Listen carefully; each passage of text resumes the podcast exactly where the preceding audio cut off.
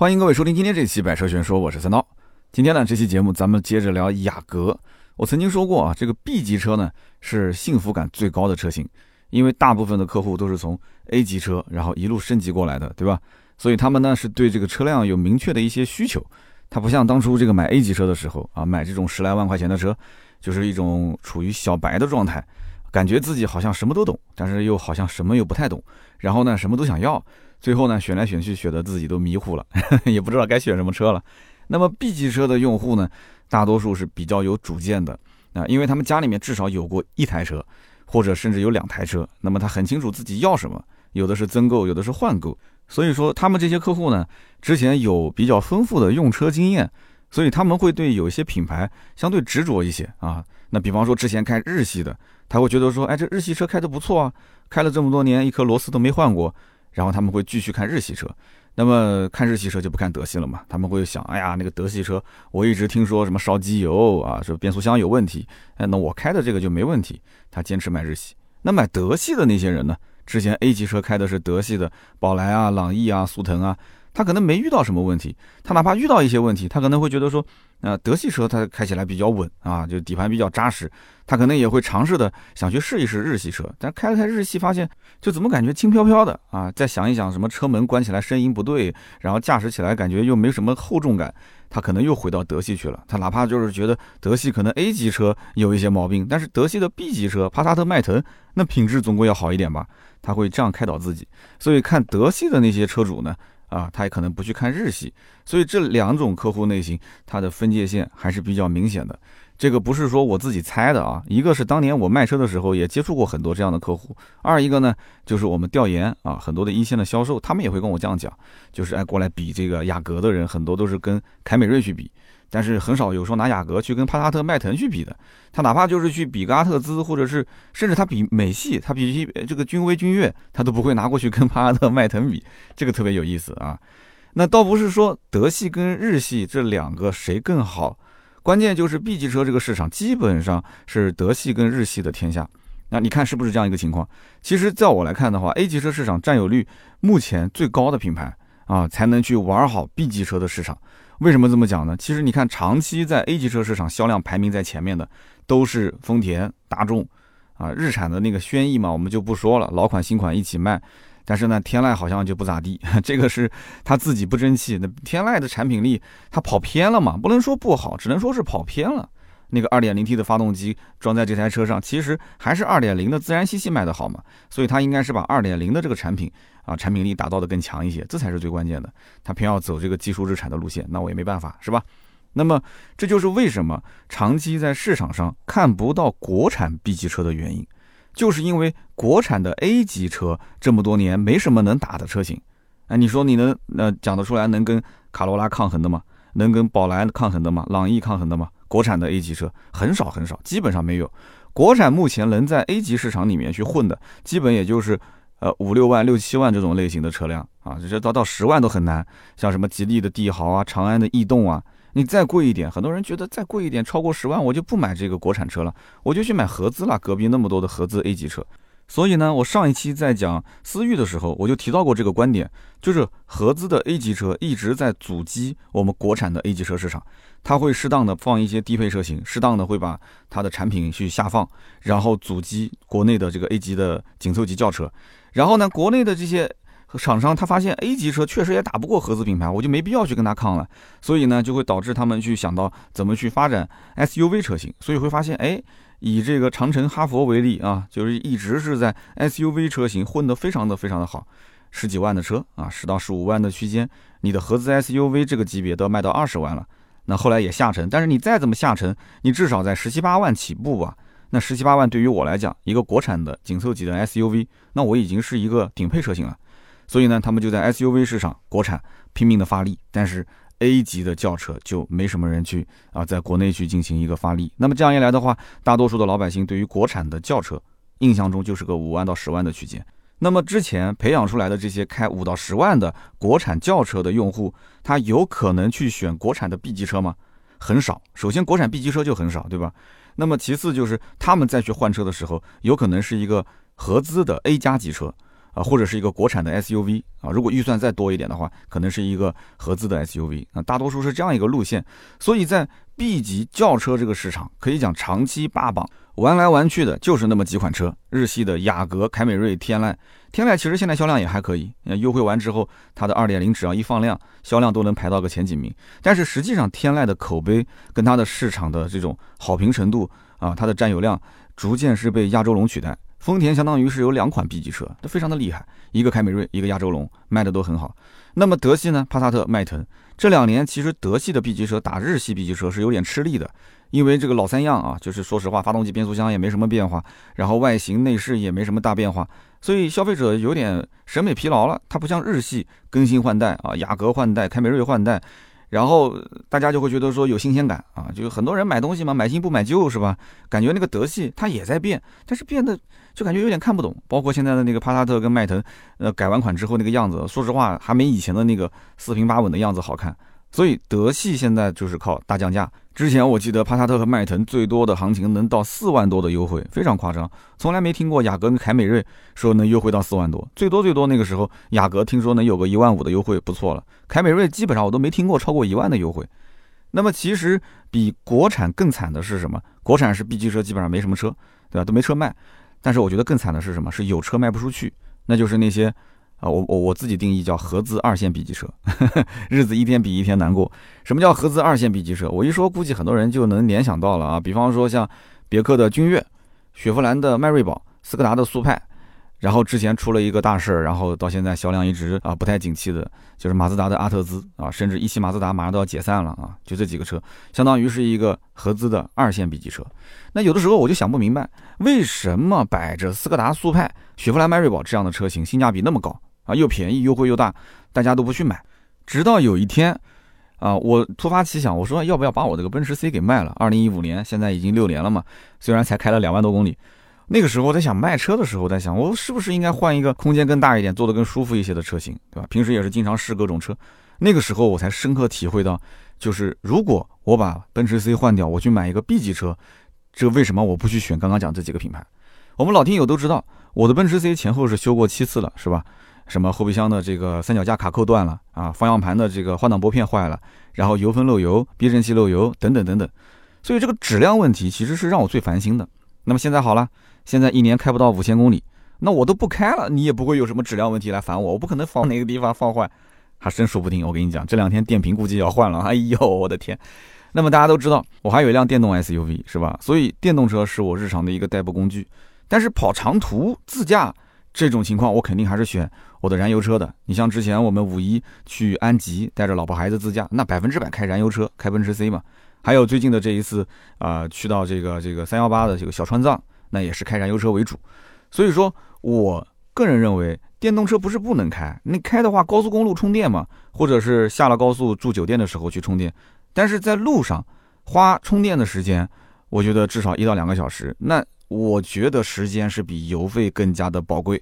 那么每一次开奔驰 C 跑长途，我都在想，你说我开个奔驰 C 跑长途，这个车子空间还没有那个威马好，对吧？威马那个后排空间，包括两边的这个横向的空间都很舒服，再加上又有 L2 级的智能驾驶辅助，跑高速也很舒服。我就很纠结，其实两百公里之内我都想开那个电动车，但是呢，我想把奔驰 C 要不就把它换掉，换一个 B 级的燃油车，这样的话跑长途空间更大，坐着不是更舒服吗？啊，虽然一年就开五千公里，当然了，我的想法其实从某种角度来讲，它是一种消费降级，因为你想，奔驰 C 现在二零一五年的奔驰 C 卖多少钱？也就是十大几万啊，二十万都卖不到。那么我拿着这个钱，我现在所有的子弹我都是存着要去买学区房的。那我这个钱呢，我就想，呃，卖了之后我就不想贴多少，我就买一个，比方说新的这个合资 B 级车。那新的合资 B 级车，雅阁可以啊，没问题啊。现在雅阁的新款定价。你你就全款去买，也就是最多我再贴一个购置税的钱吧。但是我比了一圈，我就发现这个想法其实不应该有，啊，有这个想法就是错误的。首先，合资 B 级车的内饰放在我现在这个2015年的奔驰 C 面前，就相当于是毛坯房对比精装修房，就这么夸张。哎，你说2015年的奔驰 C 的内饰，六年的时间了，都是吊打目前市面上的这些 B 级车。那么另外一方面，配置，配置其实雅阁是出了名的盖板。雅阁是出了名的没有配置，它没有什么明显的优势啊。我二零一五年的奔驰 C 定速巡航、主动刹车我都有，啊。我们远的不说，我们就讲近的，雅阁二零二二款最新款，现在十九点二八万的豪华版，竟然还把定速巡航给减配掉了，前后都没有雷达，那你说是不是让人很汗颜？那么其他的同级的日系车产品半斤八两，这个 B 级车的这个市场其实就是没有内卷，就是没有太多的国产车进来。如果国产有 B 级车进来，大家也是啊一窝蜂的去买的话，那这样一迭代，我估计日系车肯定是坐不住了嘛。大家配置都低，那我就不怕了嘛。所以呢，当时我思考到这个时间点的时候，我就发现不太对。为什么呢？哎，你不能说为了空间大，然后品牌也降级，配置也降级。甚至上动力啊，你一点五 T 嘛，我之前那个好歹也比你排量大一些。那理论上来讲，比起我现在的车，我的各方面都降级，那我图个啥？我图个啥？我真的是到了山穷水尽的这个时候了吗？那邻居看到我，对吧？我们讲不是产品层面了，我们讲这些社交层面。邻居一看，哎呦，这这这这小刀原来是开个奔驰的，你现在开个本田了，他又不懂什么具体车型了，原来是个奔驰，现在是个本田，那你是不是这个创业失败了呢？是不是公司解散了呢？哦，这个网红也是有过气的啊！原来这么惨。那老同学听到我换车了，那是不是我喊他吃饭就不敢出来了呢？啊，怕我跟他借钱是吧？哎呀，不能多想，想多了有点尴尬。所以说啊，像我这种，其实说白了啊，就谈不上什么成功，但是也谈不上什么失败。然后呢，有个小工作室，做点小买卖啊，就你你可以讲是啊，这个写点东西吧，啊，做原创。但是你说我之前那一台已经是修了七次的奔驰，现在又不怎么开，放在家里面，把它当成是个镇宅的神兽，啊，也算是一个社交的投入。但是话说回来，如果当年你想我没有买奔驰 C 的时候，你说我没有买奔驰 C，我大概率还是不会买雅阁。我们今天聊雅阁，我就说我不会买雅阁，为什么？了解我的人都知道，我一五年换车的时候，我开的是什么车啊？我开的是本田 CRV 啊。那你说我一台 CRV，我当时 CRV 换奔驰 C 的时候，我都有点后悔。因为它的后排空间跟整体的车内空间其实并没有我 CRV 那么好，包括后备箱的空间，我原来 CRV 后备箱能放东西，现在到了个奔驰 C 里面都不一定能放得下。其实奔驰 C 当年我去换雅阁，销售肯定是会一脸诧异的看着我，就觉得首先这个人一定是个本田的死忠粉啊，其次就是不知道我我这脑子是不是进水了还是怎么回事，想换换口味吗？那这个人真的是土豪了，对吧？那肯定是土豪嘛，CRV 不开了，开个雅阁啊，同级产品，同级产品。然后人家是从轿车换 SUV，我是从 SUV 换轿车，那他不是把我当傻子一样看吗？那么我当初为什么要换奔驰？其实很简单，就是换个标啊，人到三十了嘛，对吧？想法很纯粹，很纯粹。就其实我没什么实力，但是我就想让个车在外面帮我去啊，假装我很有实力。就越是没实力的人，越希望用这些虚头巴脑的东西来证明自己有实力啊！真的有实力了吗？你回头想想看，开什么车其实不都一样嘛，对吧？因为大家都知道你有实力，你已经显现出来了，你已经有一些成果了，你已经可以拿你的面子去换钱了。那我开什么车有什么区别？大家都知道了，对吧？所以说，无论如何，我当时我觉得我就要开豪华品牌，我就要成为一个豪华车主。哎，你说的虽然很肤浅，但是当时三十岁的时候，那就是这么想的。你现在一转眼啊，啊，又过了六年去了，我三十六了，马上奔四十了，啊，这真的又是另外一个心境啊。那么回头说说今天聊的这个新雅阁，那为什么还是那么多人去追捧？其实我觉得这是另外一种生活方式的追求，真的，真的是一种生活方式追求。就是说，像我这种在当年三十岁，你说我咬着牙上豪华品牌，那我是追求另外一种生活方式。那虽然会现在回头想想有点后悔啊。我想当年还真不如买个雅阁。其实我现在后悔的是当年不如买个 A 六，因为当时 A 六在换代，我同样的价格多个一两万块钱，我直接上 A 六了。现在想想看，你看 A 六后排，对吧？然后 A 六的横向空间，我的天哪！然后我当时又是奥迪出来的，你开个奥迪肯定各种配置升级、各种保养，那都是不用花钱的嘛，对吧？啊，虽然奔驰也没花什么钱就是了啊，这是题外话啊。但是你想，大多数普通的老百姓。他都是从没有车，然后一路打拼到买他的第一辆车。第一辆车，大多数人家庭都是十万块钱左右，十到十五万，然后慢慢的打拼，日子越过越好，换一个二十多万的车。二十多万的什么车呢？轿车或者是 SUV。所以当他在第二次换车的时候，这是一个，这是一个有点像人生的一个大方向。哎，往左还是往右？二十多万的选择太多了。就你看花眼了，就是合资也可以，豪华也可以，轿车也可以，SUV 也可以。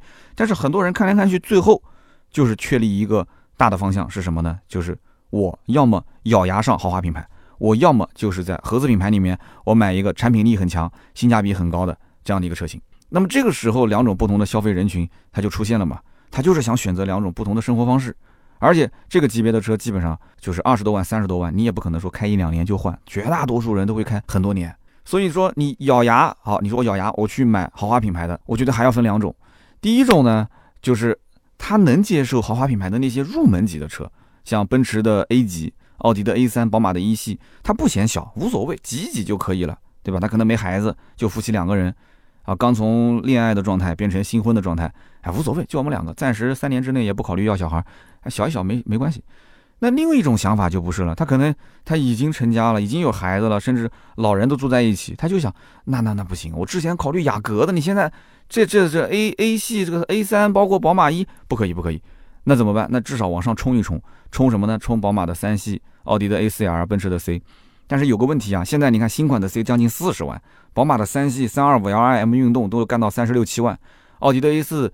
其实也没有以前便宜了，也是三十多万的车，那怎么办？原来就是二十多万的预算，那现在要多出十万贷款，贷款可以吗？讲的轻松，贷款那那那嗯贴息或者是零利率都有。可是你想，以前本来家里就是六七千甚至一万块钱的月供，这是房贷，你现在如果再加上一个车贷，那你就要好好的掂量掂量你的生活品质会不会下降，这是非常关键的，对吧？很实际啊，你一贷款起码三年嘛。但是如果说哎我不去贷款。我不选择那种生活方式，我省吃俭用就是为了一个豪华品牌一个标，我最多就是内饰精装修呗，对吧？那我现在我真正的是什么？我房子是精装修的，我住的那个房子，我不是说车，我住的房子精装修。对吧？我所有东西都是好的。我家里面可能我的房子不是什么一线的品牌啊，这些楼盘，但是你看我的装修都花了好多钱，我光是一个马桶我花了好几万，是吧？哎，这种我觉得确实会享受。那么停留在这样的一个层面，他选择这样的一种生活方式，那么他可能选一个合资的产品力比较强，哎，就是比较能让自己享受全家能够有改善的，从 A 级车转到一个 B 级车的高配车型。那二十多万，我买一个雅阁，哎，我感觉我买个雅阁轻轻松松，而且得到的东西呢，都是我能看到、能摸到的、能用到的东西，我压力不是特别大，我全款也可以。然后销售呢会推荐我买贷款，销售推荐贷款也很正常，因为雅阁现在贷款是有返利的，经销商是有返利的。那我手头如果说我预算不足，那销售那更加强烈推荐你去就要去去贷款了。那你要说我有钱全款，他会告诉你贷款其实。我给你更优惠一些，但是虽然说不是讲在现金上优惠，现在的雅阁全都是原价销售，他会通过其他的方式多少给你一些。那么买雅阁这样的车主，今后如果再换车，他基本上都是跳过豪华品牌的入门级。那我以前在奥迪卖车的时候就是这样，开雅阁过来的，开凯美瑞过来的，开帕萨特过来的，我基本上心里是有底，他不会去看 A 四的。像这种老板基本上来了以后，要么就最低标准 A 六 Q 五。那也有可能是直接就冲着这个 Q7 跟 A8 去的，所以从某种意义上讲，选择合资 B 级车的这一部分的人，他基本就跟豪华的入门型说拜拜了，就他不太会去再去买豪华入门型的车。那那当然了，他家里面如果是增购，那这就是另当别论了，对吧？他就家里面就这一台车，他就一台雅阁，那将来他媳妇儿说我要开个小车，那有可能，对吧？那么他将来也不太会在一两年之内去把这台车子给换掉，很多都是开个五六年，甚至七八年，甚至十年都有。所以每一个家庭啊，当你花到二十多万、三十多万去买这台车的时候，你是选豪华品牌入门级，还是选一个 B 级车的啊中高的配置？这个对你未来可能很长一段时间的出行体验都会有影响啊！所以你要慎重考虑两种生活方式，你选哪一个？那么这一次十月初上市的新雅阁属于是雅阁的中期改款车型，其实我觉得它对不起中期改款这四个字啊，三大件一点都没有变。那不过这个话说回来啊，本田它的一点五 T 的发动机。从上到下都在用啊，不管是上面的像冠道 URV 这种车，还是下面的像思域这样的车，都是在用 1.5T 的发动机。这个 B 幺五系列的发动机确实很经典，也挑不出什么毛病。那么还有本田的2.0的这个混动技术，那也不用说嘛，这也是傲视群雄的技术，跟丰田两家，甚至丰田的老板还夸本田的老板啊，说你们家的这个混动技术更加的厉害，因为跑高速的时候可以发动机直连。啊，跑这个市区的时候，它可以用电直驱，相当于是增程式，这个确实是，啊，没什么话好讲的。不管是它的燃油发动机，还是它的混动发动机，确实很厉害。那么这也是很多人口中讲的，如果你纠结不定，你不知道买什么，那你就买本田。这这就是为什么会有人这么讲的原因啊，就是你买一台车最根本、最根本的还是它的三大件：发动机、底盘，这些都是最重要的。那本田这方面确实是它的强项。那么中期改款的本田雅阁，我刚刚讲三大件没变是吧？三大件没变，那么整体外观内饰变化大不大呢？其实也不大。啊，就只是增加了一个换叶的套装。我看网上很多人写什么前脸变大了，然后加了一点什么镀铬，这些东西你仔细看，我跟你讲，你仔细看，你盯着看，你都看不出什么区别。就是这个换叶套件，确实是它的一个相当于新款增加的部分。那么这个换叶套件呢，啊，无非就是黑色中网、熏黑大灯、黑色后视镜，然后黑色的扰流板，再加一个这个十八寸的轮圈，轮圈还没熏黑。这个套件是褒贬不一的。啊，褒贬不一的，有人喜欢，有人不喜欢，而且只要是到了这个换叶版，那都是高配。那么整体来讲的话，雅阁的造型，大多数人是不会一票否决的。就是很多人可能像我这样，就是说你提到雅阁，哎，雅阁还是比较耐看的啊，就是侧面造型有点小溜背，挺好看。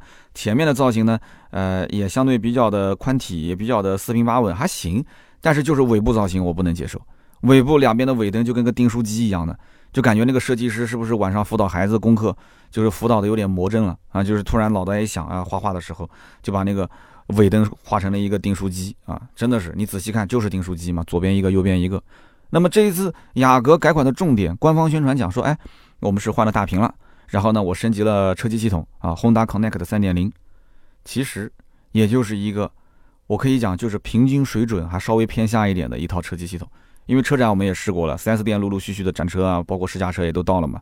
科大讯飞跟阿里联合开发的系统，那么整体体验下来真的是很一般。而且试车的时候，当时我也不知道他是故意的还是说真的是没激活，车联网没激活，你说怎么用？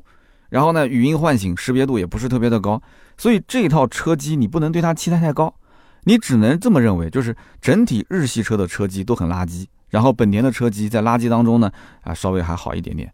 而且也不知道为什么，本田是跟是苹果有仇吗？它跟 iPhone 跟跟苹果这套系统是有有仇还是怎么回事？它跟谷歌是不是有战略联盟？有没有人能告诉我？它为什么只用 CarLife 不用 CarPlay 呢？这这本田公司是不是百度持股了还是怎么回事？就坚持不上 CarPlay。虽然我也不是 iPhone 用户啊，但是我很快就是 iPhone 用户了啊！就是 我之前也是 iPhone 用户，后来被变成了华为用户，但是我将来华为也会用啊，就是安卓跟 iOS 我都会用。所以你说我将来我我手上有一个 iPhone 啊。然后我上了本田的车，我发现没有 CarPlay，那是一种极度失望的感觉，对不对？很多人就讲嘛，就有 CarPlay 的车机跟没有 CarPlay 的车机就是完完全全两种车机，啊，你这车机哪怕再慢，显示效果再差，哎，你有个 CarPlay，那有了苹果的手机的用户就觉得很香，所以很多人无法理解啊，本田到了2022款，为什么还坚持不去配 CarPlay？那么你要说中控大屏的话，你说是雅阁升级的亮点，这这这屏幕也就十点二五英寸啊。你吹破了天也就十五二点英寸，所以我看到很多车评人拿到这个试驾车在这边去吹屏幕的时候，他嘴角都在抽搐，你知道吗？啊，这个屏幕比之前老款屏幕啊变大了好多，哇，整体的体验，这就跟什么？就跟我最近在想买那个 Switch 哦，最近不是拉了一个 Switch 的群吗？大家想加入我们的 Switch 群可以找盾牌啊，然后群里面也是特别的热闹，因为 Switch 现在不是上了一个 OLED 版本嘛，然后我看到也是有网上的测评，也是那个测评的人也是无无无从下口。他其实就是把之前那个屏幕四周的那一圈黑框给去掉了，然后啊就想舔，也不知道怎么舔，最后还说什么喇叭音响更好，就这么一个手掌机，一个掌机，你喇叭音响能好到哪去？哎，看到我真的也是，哎呦，我就是跨行业看别人去尬吹尬聊，真的也是特别有意思啊。所以因此，你说本田的这个车机系统十点二五英寸升级了一个 Connect 三点零，那也就那样了，没啥好吹的嘛啊。所以大家绝对不可能说买本田是冲着这个去的。所以我一直认为买雅阁的客户啊，他其实在进店之前就已经想好了他是不是买这个车。至于他是不是坐到车子里面，这个不重要，最多就是开一下啊，就是验证一下自己之前的想法。其实开起来你也会发现，它也不是你想象中那么舒服，是吧？但是他进店之前已经想好了，该买雅阁还是买雅阁。那么这一次的中期改款的雅阁，其实给我感觉像什么？就像一个饭店里面的鸡蛋炒饭，老板撒了点葱花，然后告诉我说这是他们店的新款。叫养生鸡蛋炒饭，哎，中期改款养生鸡蛋炒饭。那么雅阁这款车真的就是它处处透露着那种工程师的思维。发动机盖打开，哎，整个的机械全部裸露在外面。那有的客户甚至以为 4S 店是不是忘了把这个发动机的装饰盖给它盖上？啊，后备箱一打开，发现这里面的线束也是裸露在外面。其实都是为了省钱，这能理解啊，对不对？日本的车型就是这样吗？能省一点是一点，能用两颗雷达绝对不用四颗雷达。啊，反正不影响你使用，开上几年又不坏，你还会跟周围的邻居朋友说，嗯，这是台好车啊，这是台好车。然后这个车的内饰也是一样的道理嘛。我刚刚前面也说了，不会有人说坐进本田的呃车内，然后说夸一下这个内饰，然后说因为这个内饰，所以我才买本田，不会出现这种情况的。啊，这个内饰如果放在国产车上，那肯定是被网友能给他喷到退市，你信吗？能给他骂到退市，你信吗？但是你把它放在雅阁的车上，哎，大家呢最多就是尴尬的笑一笑，哎，就见怪不怪了嘛，对吧？笑笑，然后说这就是有点朴素啊，有点朴素，一笔带过。那买雅阁的人大多数也是自我催眠啊，他们就是会把他的着眼点放在保值、省心，然后发动机比较强啊，就可能比较本田品牌嘛，给人带来的就是那种有点运动的感觉。所以很多的一些缺点自然被忽略掉了。那么配置低一些，车漆薄一些，噪音大一些，滤震差一些，啊，大家都能接受，都能接受。这就跟玩自媒体一样，玩自媒体人设立住了，你说什么都是对的；人设如果没立住，那你说什么感觉都是错的。那么雅阁的人设，它不是一天两天立起来的。中国第一个真正意义上的 4S 店就是广汽本田 4S 店。曾经的雅阁在中国的马路上，也只有大老板才能开得起啊，对不对？所以从某种意义上讲，雅阁跟当年的奥迪有点像，就是早年很早进入到中国市场，然后吃了中国早期的这种市场红利，然后中国老百姓对于车还不是很了解的时候，他就先入为主的啊，路上最常见的这些车，嗯，哇，都是大老板的车，都是中高端的车型。所以本田为什么后来在很长一段时间内，很多车型都能加价卖，都可以卖到哇，都是天价？为什么？就是早期我觉得跟雅阁这种树立了大老板开车的这种形象有很大的关系。所以呢，我跟大家讲个故事，你就知道了。零五年的时候，零五年我多大？零五年，零五年我二十一岁，我大学还没毕业啊。当时呢，去一家公司实习，然后老员工带着我去云南出差。有没有云南的听友啊？嗯，请举手啊。到云南去出差，去什么地方呢？云纺大市场。啊，很多人云南去过都知道，云纺大市场，呃，卖建材的。当时见一个老板，我当时印象很深啊。我印象很深有两点，第一个就是这个老板呢个子不高，干瘦干瘦的。然后有两撇小胡子啊，他说这个两撇小胡子是算命的给他算过的，是他的这个这个幸运的小胡子，所以他的长相是让人过目不忘。这老板应该还在云纺市场里面啊，有人在这边工作的，你可以打听打听啊，这么个人，你报报我的名字，你看他知不知道？然后呢，第二个让我印象深刻，就是当时他买了一辆新雅阁，然后洗得干干净净的，就停在他那个新店的门口，就等着我们的到来啊，因为我们毕竟是从远方来的客人嘛。然后他就开着他的那个新雅阁，带着我们去啊，就这个昆明的那个海埂啊，好吃好喝。然后海埂那边还有一套，就是一个一个别墅群啊，带着我们去那个别墅里面转了一圈，跟我们讲这都是豪宅啊，住的很多外国人，很多韩国人。所以你想想，一个二十一岁还没毕业的少年啊，我那时候绝对是少年啊，对吧？青涩的少年，然后看着一个事业有成的中年大叔，啊，开着一台新雅阁，然后带着我们过着腐败的生活。所以你想，那是种什么样的体验？那时候的我就觉得，那将来如果能像他那样，对吧？有一番自己的事业，开着一个雅阁，这日子过得也挺滋润的，你说是不是？那么一转眼十五六年过去了，那如今你说这个老板他会不会再把雅阁洗得啊干干净净的、漂漂亮亮的放到店门口呢？啊，你说如果再开着车，还会带我们开这个雅阁去海埂的豪宅？我不知道海埂现在豪宅涨了多少钱？你说去去去逛豪宅吗？那保安还会让我们进吗？看到一个雅阁过来了，他不多问两句，你们来干嘛的吗？那雅阁其实一直它并不是豪华车，只是在当年那个时代的背景下，其实零五零六年那个时候已经有点晚了。再往前，其实雅阁在很多人眼中档次更高一些，但它实际上不是豪华车，它仍然是有一些有实力的老板，然后又比较低调的老板非常喜欢买的车型。它比奔驰、宝马低调多了，然后车型的社会认可度又比较高，就属于比较偏实干的一些老板会买这种车型。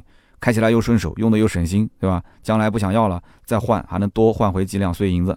那么现在想想看的话，大老板真的是很少看雅阁了。那最多就是公司可能要配个车，考虑到说，哎，自己也开开，公司开开，给买个雅阁。但他自己可能偷偷摸摸的还是买一个豪华品牌，然后呢，出去接待什么的就用那个豪华品牌的车。那么有些朋友呢，他真的作为家用来讲的话，他纠结，他纠结什么呢？那我到底是买 1.5T 的燃油版的雅阁，还是买个2.0混动的雅阁？其实买的方法非常简单，我总结了两个方法，很简单。一个呢是根据自己的使用情况，要么呢就是根据自己的喜好。那有人讲这不是废话吗？啊，我就给你分析一下，你就知道这不是废话啊。如果根据使用情况，就两个极端，两种极端情况，我建议你买燃油版。一个是用的非常少，一个是用的非常多。极多跟极少，极少的情况呢，就是上下班代步一年不到一万公里，平时也就是十公里左右的一个路程，你骑个电动自行车都可以。哎，你偏要开个车，那你开呗。那你这样的话。你你开不了多远，就是红绿灯，走走停停的，对不对？你你估计开到公司，你发动机还没到最佳工作温度，你就不要买混动版了，你就买个燃油车。还有一种情况呢，是用的极多的情况，一年开个三万公里以上啊，就经常在一个城市工作、一个城市生活的这种啊，大多数都是经常跑长途、跑业务的。那么本来跑长途，燃油车就很省油，啊，燃油版跟混动版差距并不大，那当然是买燃油车更划算了，要不然你混动车型也体现不出它的什么优势。所以你去掉两种极端的情况，极少跟极多的情况，那么剩下来的这些基本上都是可以买混动的。但是我说的是可以买啊，你也可以不买。还有一种方式的，就是我刚刚说凭个人喜好，凭个人喜好是首先建立在你有钱任性的基础上。混动的价格不便宜啊，而且混动的低配现在基本都没有货，都是中配以上啊。那么雅阁混动现在的行情是比燃油版还要贵。啊，其实这个是个不正常的现象，因为之前的雅阁的老款，它的燃油版的优惠一万二的时候，混动版可以优惠到一万五、一万六。但是现在什么情况呢？因为二零二二款刚刚上市，现在厂家如果排产十台雅阁的话，那么至少七台是燃油版啊，只有两到三台是混动版。所以说混动的货源非常非常的缺，因此它雅阁的混动版现在的价格就比较高。那为什么现在的雅阁是混动的量产会相对多一些呢？其实很简单，就是因为现在凯美瑞的燃油版出不了货，它没有现车啊，订单也是订了很长时间。最近有没有人在订凯美瑞啊？是不是这个情况？那么雅阁但凡能生产出来一台，它就可以抢走一个凯美瑞的用户，就这么简单。那么它现在卖的好的，它生产量大的就是十九万多那个版本嘛。对不对？十九万多的版本，它就是去打二点零跟二点五的凯美瑞，就这么简单。所以因此，凯美瑞缺货严重，雅阁呢就拼命的生产啊，就是这样的一个目前的环境。那么我再透露一个内部的消息，就是年底广汽本田不是要上我上期节目提到那个型格嘛，Integra 是不是？型格这个车就是思域的兄弟车型，这台车它是跟雅阁共线生产。所以雅阁现在生产线是在调整的，后期它的产能必将会分一部分出去给到这个型格，啊，就是我们讲思域的兄弟车型，所以大概率啊，我跟你讲，雅阁缺货的情况一时半会是解决不了的，到明年的五月份之前，我估计都很难缓解。那么再加上本田它是一个对经销商叫双月考核制，双月考核制，那双月考核制度的话，它是十月份上市的，那么正好到了十二月底考核期。那么这两个月的时间是它的一个新车上市尝鲜期。那么我也是调研了一下南方、北方的这些城市的 4S 店，基本上都没有优惠。那你像广东啊这个地方，就是比较偏好买日系车的啊，更是要加装潢啊，燃油版加个两三千，混动版加个四五千。那加了装潢，其实也就是给你做点什么贴膜、脚垫啊，或者是给你增加一个关车锁车之后四个车窗自动升起啊，啊，就成本比较低的这些装潢。那么如果说大家真的想要去，再砍出一点优惠啊，就无论如何要薅出一点羊毛，怎么办呢？我教你一个办法啊，这个办法肯定管用的。因为雅阁这个车型呢，厂家其实是有贴息政策的，但是呢，这车确实卖的也好，厂家也知道，肯定不愁卖，就没怎么对外宣传。厂家的贴息政策呢，呃，基本上百分之八十是给到三千块钱左右，百分之二十左右呢是给到五千块钱的贴息，它中间是有一定的幅度调整的。那么至于这个幅度调整，经销商 4S 店你怎么给到客户，那由你来操作。你要如果不给客户，那就就是你的利润。所以说，你如果在选择银行贷款跟本田金融的时候，你最终选择的是本田金融，那你记住了，厂家一定是可以拿这个返点。那么厂家拿到这个返点，你可以跟他讲，你说你发票你给我正常开原价没有问题，但是你能不能啊？你反正你有贷款拿返点有赚钱，你能不能把这个赚的钱你多少退一点给我，对吧？你补贴一点给我嘛。比方说装潢什么的，你就不要让我加了嘛，对吧？或者我我实际上买的装潢就变成送的装潢，行不行？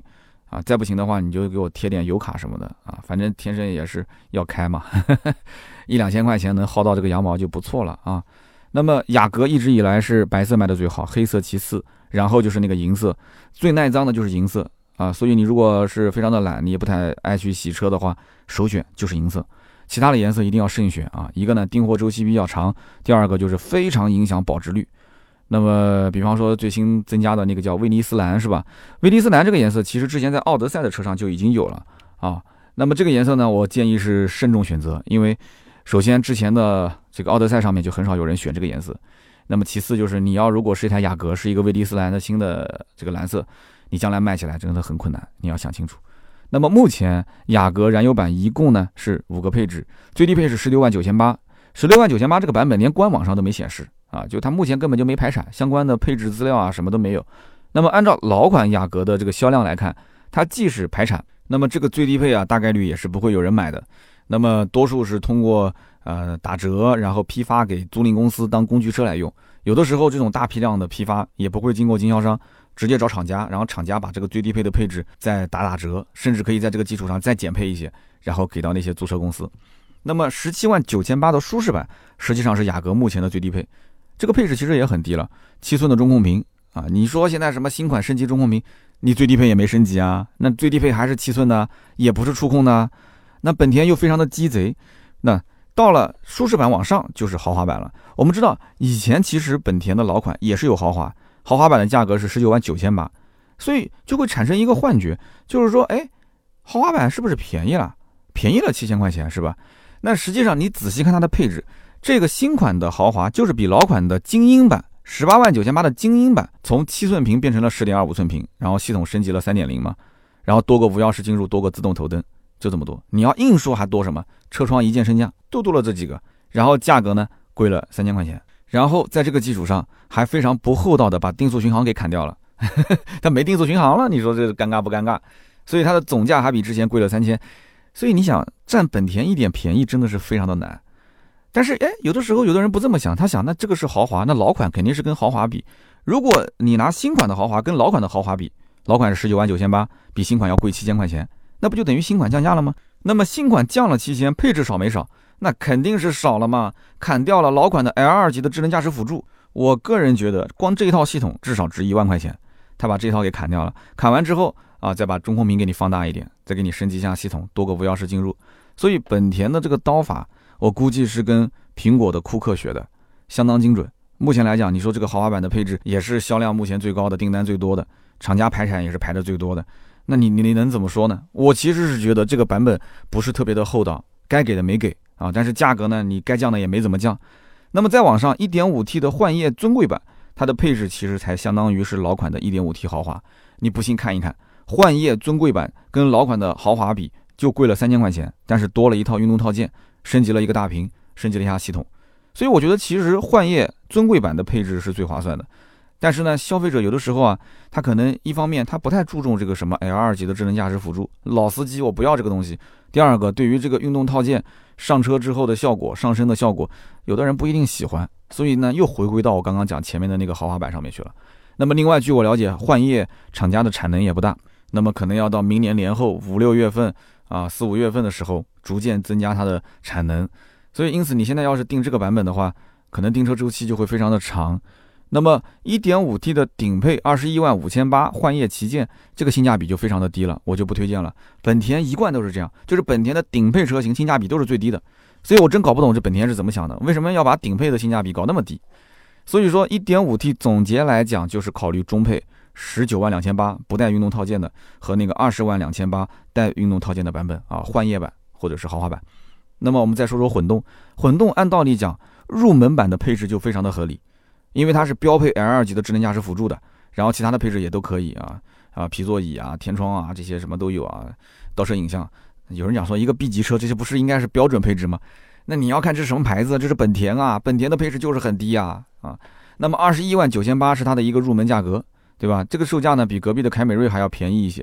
但是你仔细想想，其实当年本田的混动价格是十九万叉叉。它的价格其实也是一点一点给陆陆续续给拉上去了嘛，所以本田有的时候啊，你别看它是一个说工程师的这样的一个思维，它有的时候也挺坏的。它这个小的这种小九九玩的也挺溜的。早年为了去打凯美瑞，让大家有一种一战成名的感觉，所以就上来一个幺九叉叉的一个价格，对不对？现在是二十一万九千八，但是还是便宜啊，比隔壁凯美瑞便宜，隔壁要二十三万。那么本田呢，他希望我的混动客户还是对自己稍微好一点点。所以入门的配置虽然也不错，但是我产量很小，哎，我就逼着你去上中配，要不然你提不到车。中配二十三万六千八就带了那一套运动套件幻夜版。那么幻夜锐志版是目前产能比较多的，所以你要订车，你记住了，混动版订二十三万六千八的这个版本。那么你要想早提车，拿这个版本肯定没问题的啊。那么全景天窗、座椅加热、后排扶手，还有那种多功能的控制按键，整体来讲多出来的这些配置也比较实用。但是对于雅阁的这一类车主来讲，可有可无。那怎么说呢？那你既然都买了混动了，那你就买这个配置呗，中配。那么你要如果说再往上，那就是锐尊版这个二十五万九千八，我就看不懂了。这个配置真的，我真的看不懂。你多出那些都是可有可无的配置，为什么要多花两万块钱呢？对吧？但是你说买混动也很尴尬，低配没货，你买到中配以上，你就要加那个运动套件。我刚刚前面也说了，对这个运动套件呢，啊也是褒贬不一。有的人特别喜欢，但有的人看不上，真的看不上，他觉得还是普通版的雅阁最好看。但是对不起，你要是买混动，你就必须得是买这个带运动套件的版本。所以呢，总结来讲，其实新雅阁像什么？就像是鸡蛋炒饭上面撒了一点葱花，然后店老板拿出来告诉你说，哎，这是我们的升级产品了啊。升级产品没有意外，没有惊喜啊，也就是跟隔壁凯美瑞其实之前改款一个道理，升级一下系统啊，就说我是中期改款了。还是那句老话，为什么 B 级车啊，他就敢说这样子简单升级一下，说自己中期改款了，就是因为没有什么新的玩家，玩来玩去就是本田、丰田、大众这几家，他们要追求高利润啊，对不对？他不要形成那种内卷的局面啊，那当然就是简单应付一下。那就保持这样的一个局面不就行了吗？这也是我上期节目提到的，为什么合资 A 级车要主动降价去下沉市场，去阻击国产 A 级轿车的一个发展。那你想啊，合资的 A 级车其实也不赚钱啊，但是只要国产的 A 级车你发展不起来，我合资 B 级车是赚钱的，我想怎么玩就怎么玩，我赚得盆满钵满。大家仔细想想，是不是这么个道理呢？好的，那么以上呢就是本期节目所有的内容，感谢大家的收听和陪伴。听到最后的呢，都是我们的铁粉啊，也欢迎大家啊，真的我不是欢迎了，我是求求各位啊，多在我的节目下方留言评论一下，专业对我最大的支持。真的，你的评论是对我最大的支持，要不然的话，我看到哎大家都在收听，对吧？但是呢，评论区呢，感觉就没以前量那么大，我心里面还是挺失落的，挺影响我的发挥啊。如果呢你觉得节目不错，也欢迎转发到朋友圈，让更多的朋友能够听到。啊，那么每期节目我们也会在评论区抽取三位，赠送价值一百六十八元的芥末绿燃油添加剂一瓶。大家不评论是不是因为长期没抽到奖啊？哎呀，那你告诉我有什么更好的方式呢？啊，把这个奖品的价值缩小一点，然后把量放大一些。但再怎么放，总会有些人长期抽不到的，对吧？所以大家呢，抽奖这个心态放平和一些啊。这个呢，说实话，只是一种。啊，就是意思意思一下啊，开心开心，调味品嘛，对不对？调剂一下。那么如果想联系我们，也可以关注我们的公众号“百车全说”啊。下面呢是关于上期节目的留言互动环节。上期节目呢，我们聊的是思域，但是同时也提到了一些啊同级别的车型，其中提到了一个特别有意思的车，就是英朗啊。因为英朗的啊价格优惠非常大，所以呢它的成交价非常低。然后其中有一位叫麦田守望者戚薇他说：“刀哥，我是个铁粉啊，我一七年买的就是英朗，优惠了三万二。”裸车九万两千块钱，我当时呃还通过芬达，当时哇芬达是非常老的一个平台了，已经没有了。然后问了三刀是不是推荐英朗，然后呢我买了这个车之后，一直开到了一九年。当时我为了买第二套房，我当时六万二就把英朗给卖了。六万二裸车九万二，那你当时应该是十万多一点上路，呃两年时间亏了将近四万块钱，哇你这个还是挺亏的。他说，说实话，当时我觉得这车一点五的动力真的很一般。我建议大家，如果要买英朗，还是买 1.3T。二零年年底的时候，我后来又花了十万七买了一辆二手的思域，一七年的中高配。那么通过这两台车的对比，我感觉买车一定要选那种动力啊相对比较强的，这样的话呢，你开起来会越开越喜欢啊，不然的话，你开个两年你就会嫌弃它。另外我说一下，他说思域呢确实是动力强，油耗低，他经常走高架啊，油耗五点五。他说这个本田呢真的是有信仰，开了思域之后。呃，我就是真的相信了，一日本田，终身本田啊！我也是被洗脑了啊！我觉得本田的动力和它的燃油经济性真的是相当有一套，所以说下一次要换车的话啊，大概率是会换到雅阁。所以你看，真的是这样子啊！就是本田的三大件是给它吸粉的一个最关键的点。就是动力强，然后油耗又很低，驾驶感受又非常好啊！当然了，你要如果是不在乎那些所谓的什么噪音相对大一些啊，滤震啊相对差一些，那是 OK 的。你就喜欢开，你喜欢驾驶，你有注重它的油耗跟它的整体的动力输出比，那你觉得是 OK 的嘛？所以你看，麦田守望者他就成为本田粉。那么下面一位听友叫幺三幺幺六幺三 zyvv，他说三刀，我记得二零一六年的时候，你当时聊思域，被大家喷的是不要不要的。那么时隔五年之后，这次聊思域，哎，聊得还不错，谢谢啊，非常感谢你对我的肯定。我也能记得当时聊思域为什么被大家喷。首先一点，当时可能我对于这个思域什么内饰啊、什么配置啊，我说了一些，呃，可能比较比较比较刺激的一些话啊，就是我看不上，我觉得这车我看不上。然后另外一点就是它的整个的产能，我当时根本就没有预估到，说东本有。这么这么低的一个产能，导致大家对它的热情度又很高。所以呢，当时我的想法就是，这台车子大概率是跟丰田的其他的一些车系，它的优惠的幅度应该是大差不差的。因为那个时候的，包括丰田啊，包括马自达，其实都是有个几千甚至一万多的优惠。所以怎么也没想到说，思域当时的产能那么低，就它的订单其实并没有那么的爆炸，它的订单的数量就跟，呃，包括轩逸啊、卡罗拉啊、雷凌啊都差不多的一个订单量，但是它就是没货，所以导致它长期的价格都是处于加价的一个状态。所以当时就被很多人笑话嘛，说三刀啊，你还你还说预测它优惠什么这个那个的，哎呀，被打脸。那这次的话，你看我的预测是不是相对来讲应该还是靠谱的吧？啊，现在到明年的五月份左右是没有优惠的。五月份之后，包括你现在想要拿优惠，你就用它的这个叫贷款的补贴的政策来跟他稍微谈一下。那么明年五月份之后，逐渐的放开产能，还可能会受到了这个我们刚刚讲的呃 Integra 的这样的一个型格的影响啊。所以整体来讲的话，呃，雅阁暂时可能不会有太大的价格变化啊。但是我跟你讲过，之前老款最多的时候优惠到一万二到一万五。啊，你要如果真的要死磕这个优惠的话，那你就按照这个价格区间来等嘛，对吧？因为现在老款已经没有货了啊，老款没货。那么第三位叫做阳春老鼠人，他说：“三刀，你是一个中年的冲浪选手，哎，在节目里面又开始乱用词汇了。平替的意思是什么？我告诉你，平替是平价替代，这个词的用法就是价格贵的东西用样子差不多但是价格便宜的东西去替代它，这才叫平替。”所以呢，当时我想了一下，哦，在节目里面我是说反了，我是用价格贵的那些 B 级车去替代了价格便宜的 A 级车，所以这哥们儿当时就给我提建议了，说三刀你这个平替的词用用错了，哇，真的是非常的严谨啊，非常严谨，哎，我们也是算是长知识了，大家共同学习啊，共同学习，非常非常谢谢。那么以上三位就是上期的中奖听友啊。那么最近呢，我是做了一场直播，我们也抽取了一个非常幸运的听友，送出了我们的一个呃 Pad 啊，是联想的小新的 Pad，非常非常的幸运，而且这个听友是个女听友，我真的不敢相信，因为我的节目当中的女听友是非常非常少的，没想到那天的直播的时候抽奖，竟然还抽到了一个女听友。但是后来我回想了一下，在微博上，呃中奖的好像大多数都是女生，然后那天我用的是微博的一直播。所以他也说他是铁粉啊，也是在我们的微信群里面的铁粉，所以呢，我真的非常恭喜他啊！这两天我就开始要下单，然后发货给他了。大家以后也要关注关注我们的公众号，公众号的名字叫做“百车全说”。那么公众号上面有我们的联系方式，可以进入到我们的社群，经常会有很多很不错的福利。那么最近呢，喜马拉雅有一个新的平台，内测的平台叫 My Club，我估计有些人在用过啊，M Y C L U B My Club。那么最近呢，MyClub 跟我也会有个合作，呃，会在晚上的大概八点到九点的时间段做一次直播。那每周大概会有一场到两场，回头我在节目里面会通知，在我们的社群里面也会通知大家。那么这个直播播什么呢？我相信很多人有买车的一些问题，那么在这个直播间里面，你可以跟我提问，你甚至可以跟我连麦提问，因为它是个音频直播，你可以不用露脸，你可以跟我连麦直播。那么我们一起来聊一聊大家最关心的一些买车的问题，还有一些车圈的一些比较热门的话题都可以聊。